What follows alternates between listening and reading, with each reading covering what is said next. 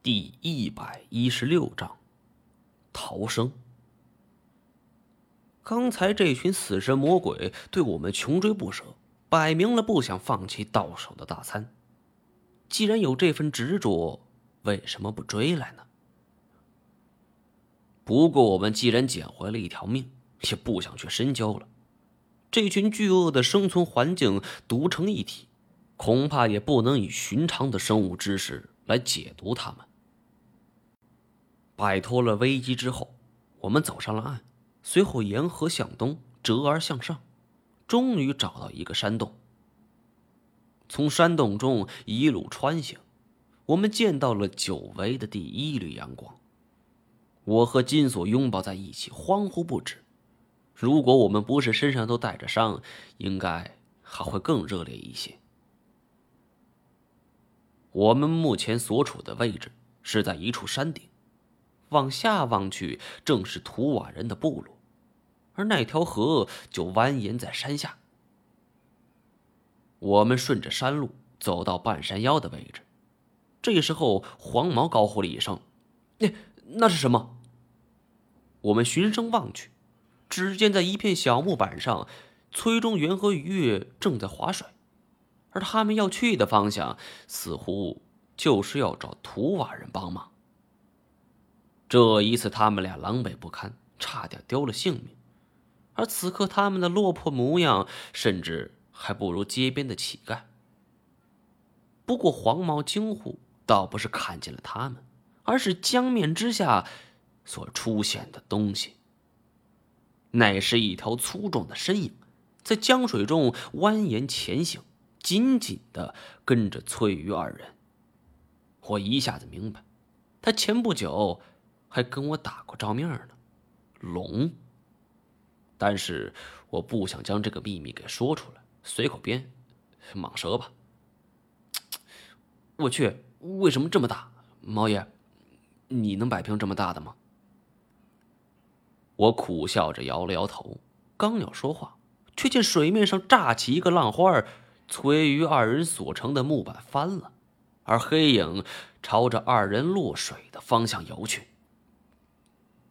自那以后，我便再没见过他们。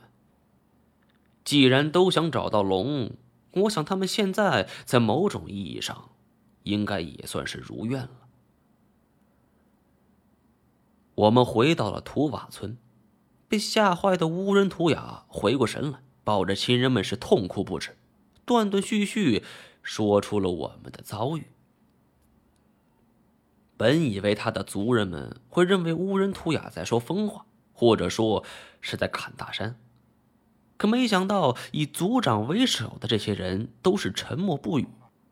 良久，族长才对我道：“你跟我来。”我们默默跟在身后。族长特意找了部落里的蒙医，让他为我们治伤。好在我们受伤虽重，但是愈合后。也没什么后遗症。部落里还专门安排了我们以前的房间，作为养伤的病房。在养了三五天之后，族长派人找到我，说是有很重要的事情要询问我。我知道，那件事情很可能和鳄鱼和葛天鹏的墓有关。果然，在见到族长之后，他问了我一个既在意料之中。又在意料之外的问题。族长忧心忡忡的：“你们打开过那个棺材吗？”既然大家都已经知道了，我也没什么必要隐瞒。我坦诚说，古墓受到了一定程度的破坏，但是青铜棺我们并没开启。听到我如此说，族长长舒了一口气如蒙大赦一般。我很好奇，族长为什么要问这个问题呢？反正你们都知道这件事情，我也不可能杀你们灭口，干脆就告诉你吧。作为条件，你不能把这里的事情说出去，包括山上的秘密。图瓦人向来信守承诺，他们认为一句承诺比字句要重要的多。我欣然同意。族长随后。对我说起了这里的过往。这个图瓦人部落起源很早了，当初蒙古西征大军之中，就专门有一支图瓦人的部队。因为作战英勇，战无不胜，从而被封了无敌军的称号。后来，无敌军分为两部，一部是拱卫大都，另一部则跟随了察合台汗国。后来，该国大汉下令要在此处造一座古墓，而关于墓主人的身份，并没得知。而最奇怪的是，这大汉还下令豢养了一些极其凶猛的鳄鱼，只说是自己这位好友生前极其喜欢鳄鱼。这种事情是不需要无敌军出马的，可是大汉不放心。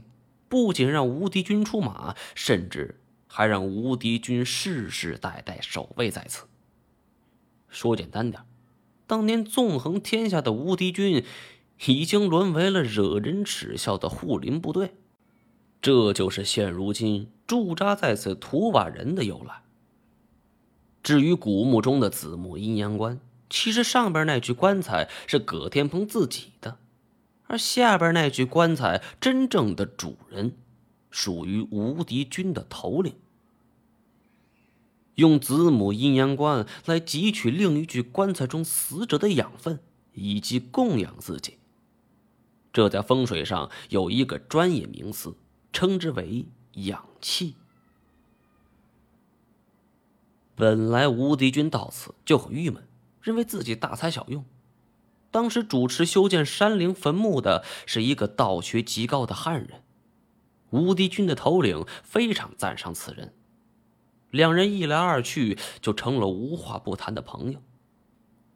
一次吃饭，汉人先生提到此处风水的妙用，说者无意，听者有心。无敌军的头领渐渐产生了一些想法，他专心请教汉人先生。有关于墓葬风水的事情，汉人先生本就是倾心相交，自然不敢隐瞒。从中，无敌军的头领得知子母阴阳棺可得容颜永驻，千年不老，便动起了歪心思。很快，机会就出现了，而这一切只是这场阴谋的开端。